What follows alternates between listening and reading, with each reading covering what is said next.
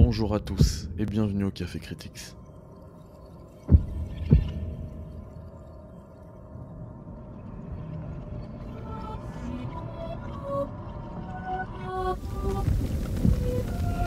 Oui, Critics, c'est mon pseudo. Et je vais vous proposer aujourd'hui la critique de The Legend of Zelda, Tears of the Kingdom. Oui, je l'ai terminé. Non, avec plus de 120 heures de jeu, and counting, ça veut dire que je continue d'y jouer. hein.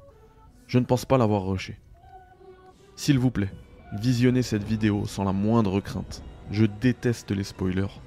Et je vous préserverai du moindre spoil pour que vous puissiez, à votre tour, vivre cette aventure grandiose qu'est TOTK. Mais avant de parler de ça, laissez-moi vous parler de moi. Je m'appelle Mehdi, un garçon, né en 1991, en région parisienne.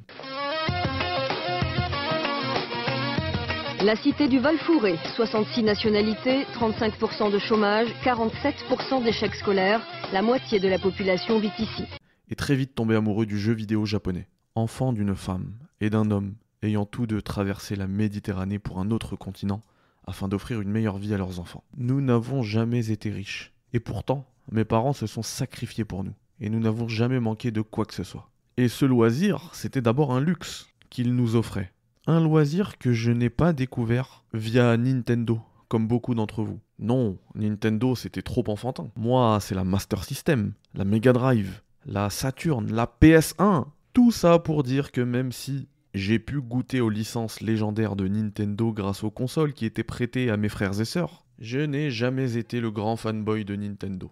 Et d'ailleurs, un jour de l'année 1999, on décide avec mon pote Batounet de troquer ma PS1 avec Metal Gear Solid contre sa N64 avec Ocarina of Time.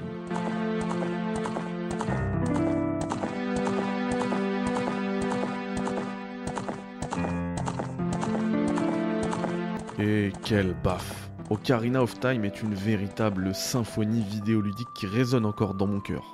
Un poème en pixels, il transporte les joueurs dans un monde enchanteur où le courage et la destinée se mêlent en une épopée inoubliable. Et même si je peux pas le mettre au-dessus d'un Metal Gear, et je peux même pas comprendre ceux qui le font, tant les jeux sont aussi différents qu'ils ne sont légendaires, il restera pendant longtemps le meilleur Zelda de tous les temps. Et ce n'est clairement pas l'année 2017 qui viendra changer cela.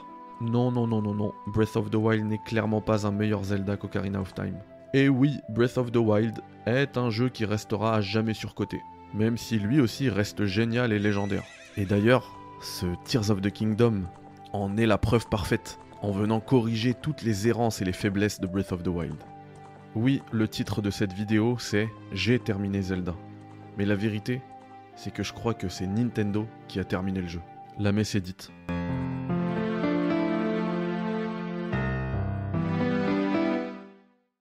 N'a jamais vu ça, et on ne le reverra probablement jamais. Nintendo délivre avec The Legend of Zelda Tears of the Kingdom probablement ce qui restera comme la pièce maîtresse de ce média qui est le jeu vidéo. Oui, on pourra me reprocher d'être à chaud, on pourra aussi me reprocher une certaine culture de l'instant, mais avec cette introduction très personnelle, je pense avoir prouvé que je ne suis pas un fanboy, ni de la licence, ni du constructeur. Et pourtant, j'ai bel et bien l'impression d'avoir joué au meilleur jeu vidéo de tous les temps. Je vais essayer de vous expliquer en quoi TOTK est bouleversant, tout en ne vous spoilant absolument rien du tout du jeu, et je ne parle même pas de l'aspect narratif. Je ne vais rien vous montrer d'autre que ce qui a déjà été publié par Nintendo. Les captures que vous voyez en ce moment ne sont pas les miennes, mais sont des vidéos publiées par Nintendo. Sans rien dévoiler de l'intrigue, vous vous rendrez compte dès l'introduction du jeu du désir d'une narration plus profonde que jamais pour la licence. Cette entrée en matière est grandiose, quoique un peu gâchée par la VF d'un personnage en particulier qui fait un peu trop dessin animé à mon goût. Alors même si la VF au global reste extrêmement qualitative et même un petit peu meilleure que la version anglaise, et c'est très rare, rare pour moi de dire ça, je vous en prie, faites-moi confiance et faites cette première heure de jeu en anglais au moins, et puis vous pourrez changer ensuite, euh, repasser en français. D'autant que pour changer de voix, vous n'avez pas besoin de bidouiller la Switch, c'est dans les paramètres du jeu tout simplement pour changer la langue des voix. Alors faites ça s'il vous plaît. Vraiment, ça va vous happer dès le début. En anglais, c'est autre chose. Tout ce que je peux vous dire sans rien vous gâcher, c'est que l'histoire est grandiose, les cinématiques sont nombreuses et grandioses, et que si l'histoire de Breath of the Wild et sa narration vous a un petit peu déçu, et que vous souhaitiez du lore avec cette suite, eh bien vous allez être servi. Du début à la fin, le jeu délivre une histoire poignante, à la mise en scène magistrale, et vous vous mangerez baffe sur baffe pendant la centaine d'heures de jeu que l'histoire complète vous demandera pour être pleinement dévoilée. On retrouve par exemple la fameuse quête des souvenirs qu'on avait dans Breath of the Wild, mais qui est exécutée de manière magistrale, encore meilleure, bien meilleure, 100 fois meilleure que dans Breath of the Wild, et qui d'ailleurs exploite pleinement la verticalité nouvelle d'Hyrule. Et j'en dirai pas plus.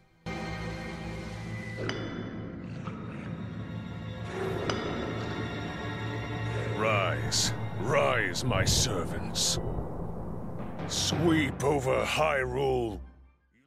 Vous l'aurez compris avec ces mots, l'aspect scénaristique du jeu se place quasiment au niveau de perfection du gameplay de TOTK sur lequel on reviendra.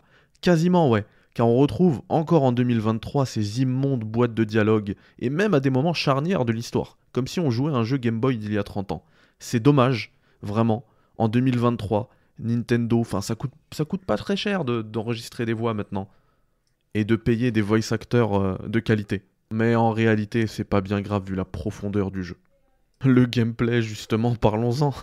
Exit tous les pouvoirs de Breath of the Wild. On retrouve ici de nouveaux pouvoirs, exploitant la technologie Sonao dont est issu le bras de Link. Le pouvoir amalgame permet de fusionner à peu près tout ce qu'on trouve en Hyrule avec son arme ou son bouclier. Le pouvoir emprise, qui est globalement celui que vous utiliserez pendant toute votre aventure, hein, le, le go-to power comme on dit, euh, permet de prendre des objets pour les transporter ou les coller entre eux afin de construire tout ce que vous voulez, la seule limitation étant votre propre imagination.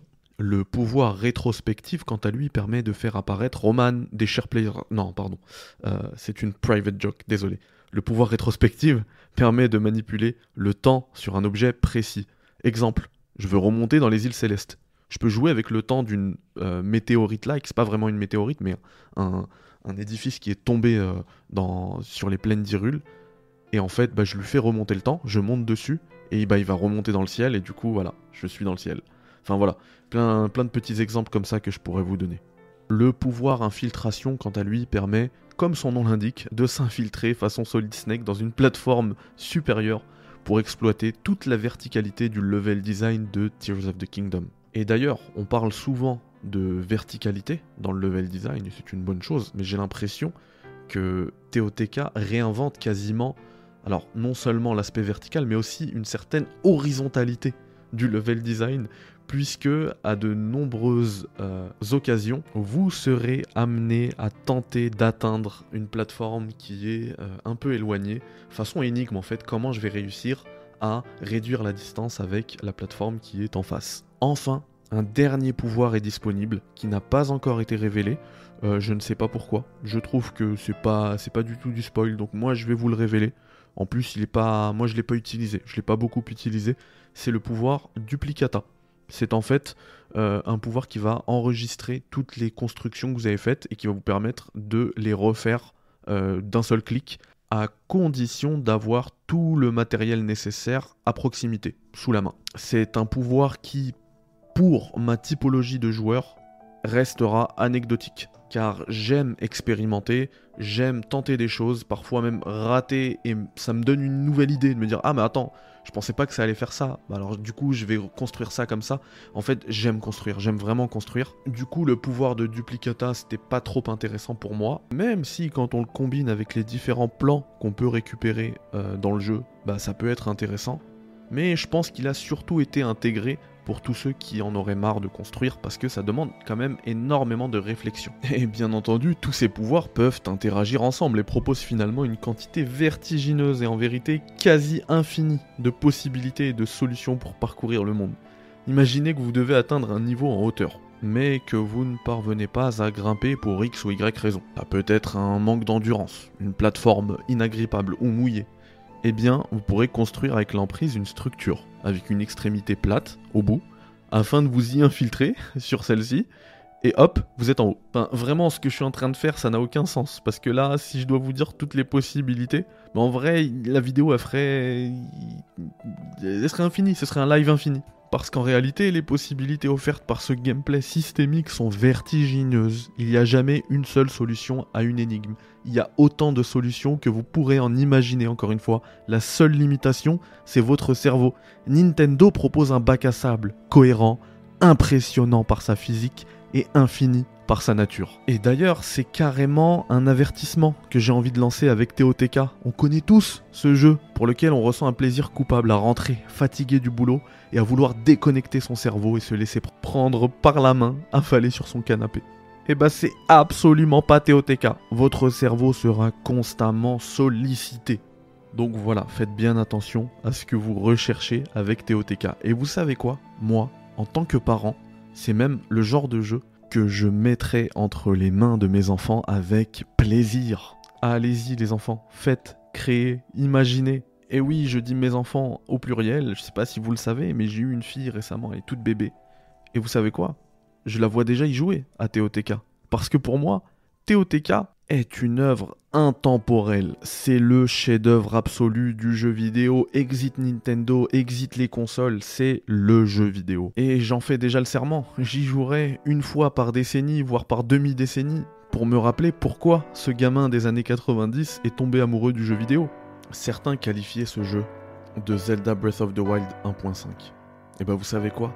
TOTK ringardise Breath of the Wild et je vois déjà certains tests voulant rendre justice au passage à l'open world de Zelda Breath of the Wild sanctionner au passage TOTK qui capitalise effectivement sur l'investissement de départ de Breath of the Wild. Puisqu'il faut rendre à César ce qui appartient à César, c'est bien Breath of the Wild qui décloisonne l'open world. Mais le jeu le baffe dans tous les sens. Vous avez apprécié mon test de Breath of the Wild 6 ans après, et je vous en remercie d'ailleurs. Tous les défauts que j'ai évoqués de Breath of the Wild, Tears of the Kingdom les prend un à un et les démonte. L'OST et l'absence de thèmes marquants, mais vous allez saigner des tympans devant la pureté des thèmes de TOTK. L'histoire de Breath of the Wild, bon, j'en ai déjà parlé, je l'ai déjà évoqué, c'est une dinguerie, je vais rien dire de plus. Les créatures divines qui font office de donjons, qui sont pas ouf. Bah, pour être tout à fait honnête, moi j'avais quand même déjà pas mal apprécié les donjons de, de Breath of the Wild, même si c'en était pas vraiment. Mais alors là, quelle dinguerie et il y en a notamment deux qui sont complètement zinzin. Et je vais juste vous citer le Temple de l'eau, qui est extrêmement qualitatif, tout en sachant que c'est même pas mon préféré. Mais j'en dirai pas plus. Les armes qui se cassent. Mais là, c'est du génie ce qu'ils ont fait. Tellement le, troll, moi qui adore le troll, là c'est le, summum du troll. Oui, les armes se cassent toujours. Ils ont même fait la communication. C'est pour ça que je dis euh, que c'est du troll. Mais alors, déjà de base, avec un amalgame, on peut euh, améliorer la durabilité de ses armes, mais en plus, il faut savoir que le dernier coup avant que l'arme se casse est forcément critique. Du coup, euh, quand l'arme se casse, on fait deux fois plus de dégâts. Donc on en arrive à un truc que moi personnellement je détestais, à me dire purée j'espère qu'elle va bientôt se casser, comme ça ça va me sauver d'un combat. Puisque mon prochain coup va faire deux fois plus de dégâts. Vite, il me faut une arme qui se casse. Souvent, dans mon inventaire, j'essayais de garder 2-3 armes qui vont se casser pour gérer un combat un peu difficile. Les boss de fin de donjon aussi, voire même le boss de fin de Breath of the Wild. Tout ça, c'était des critiques que j'ai fait dans mon. Des, gros points faibles dans mon test de Breath of the Wild. Mais il y, a plus, il y a plus. C'est tout que des boss différents. Excellent le boss de fin, mais alors, rien que lui, il tabasse tout Breath of the Wild, tout le jeu. Exit les esprits de Ganon, là on a toujours un boss unique. Et c'est euh, incroyable. Même si je trouve que dans la structure de chaque donjon, c'est un petit peu un copier-coller à chaque fois. Même si c'est vraiment un copier-coller, on a l'impression de revoir euh, la cinématique finale de Mass Effect 3 dans l'ambiance. C'est-à-dire qu'on change juste le skin et la couleur, mais c'est exactement le même déroulé. Donc ça, c'était très dommage, mais euh, finalement, c'est un méga troll de Nintendo, puisque euh, à un moment donné, peut-être que ça va vous faire pareil, selon votre, votre progression. Je pense arriver à la fin. Et ça copie un petit peu la structure de Breath of the Wild. Je me dis, en vrai, sur la structure du jeu, ils ont refait la même chose que Breath of the Wild. Sauf que c'était absolument pas la fin. C'était un gros troll. Je suis reparti pour 20 heures de jeu ensuite. Et c'était 20 heures complètement dingue. Et j'ai l'impression que c'était juste pour nous dire Ah, mais, ah, mais vous pensiez que c'était du 1.5, du Breath of the Wild 1.5. Ah non, mais regardez, il y a encore ça, et ça, et ça. C'est complètement ouf. J'ai jamais vu ça. J'ai jamais vu un jeu d'une telle richesse. Alors oui, ils ont capitalisé sur la map de Breath of the Wild, qui reste la même mais suffisamment changée pour qu'on ne la reconnaisse pas totalement. Mais alors ils ont passé 6 ans à ajouter énormément de trucs à cette carte. Encore une fois, je ne dévoilerai rien de l'intrigue, mais il faut savoir qu'il se passe quelque chose en tout début de jeu qui fait que la map va être modifiée et qui va voir apparaître énormément de nouveaux lieux en Hyrule. Et franchement, si c'est la solution pour avoir un jeu aussi vaste et riche, mais faites tous pareil. Euh, Assassin's Creed, faites-nous euh, la même chose sur Origin, vous reprenez la map, vous, ajoutez tout ce que vous pouvez, vous améliorez le gameplay et tout. Elden Ring, faites pareil, reprenez l'entreterre. Et euh, enfin, c'est incroyable, c'est incroyable. Vraiment, c'est un exemple ce jeu. Je veux dire, c'est pareil pour MGS5, de toute manière. The Phantom Pain, qu'est-ce qu'il y a à améliorer dans le gameplay? Absolument rien.